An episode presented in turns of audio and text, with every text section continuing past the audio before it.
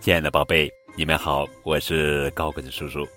今天要讲的绘本故事名字叫做《小报童》，作者是美国戴夫·皮尔奇文图，曹辉翻译。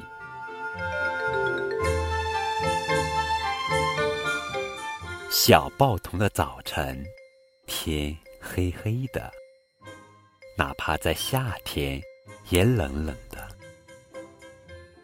在冷冷的早晨里，被窝里暖暖的，真不想起床呀。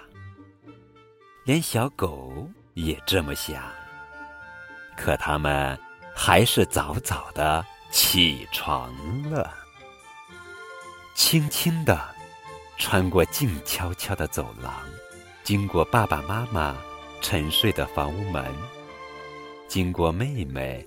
熟睡的卧室门，来到楼下的厨房，吃各自的早餐。出了家门，进了车库，飞快地将报纸叠得整整齐齐，用绿色的胶带绑得紧紧的，装进一个大大的红袋子。装满报纸的自行车，可真难骑呀！不过小报童早就习惯了，他。可是骑车的小行家呢，路线早就在心里记熟了，送报的方向连想都不用想。不过可以想别的事情呀，有大事情，也有小事情。有时他什么也不想。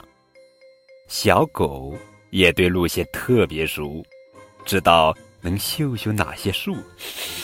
能喝喝哪些鸟盆里的水，能追追哪些小松鼠，能对哪些猫汪汪叫，整个世界还在沉睡，除了小报童和小狗，这是他们最快乐的时光。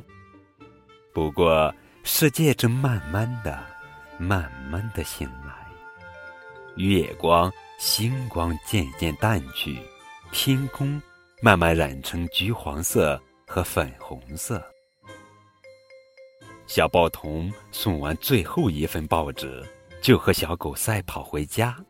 在清晨嗖嗖嗖的冷风里，他身后空空的红袋子高高的飘扬着。很快，他们到家了，屋里还是黑黑的，但传来了清晨的声音。爸爸妈妈醒了。在床头轻轻地说话，楼下妹妹在看周六早间的动画。回到房间，拉下窗帘，爬回小床，被窝里还是暖暖的。当世界完全苏醒时，小报童回到了梦中，小狗也安然入睡。他们的工作做完了，现在。小报童和小狗乘着梦飞起来吧！啦啦啦，啦啦啦，我是卖报的小行家。好了，宝贝，一首欢快的卖报歌送给正在收听高个子叔叔讲故事的你。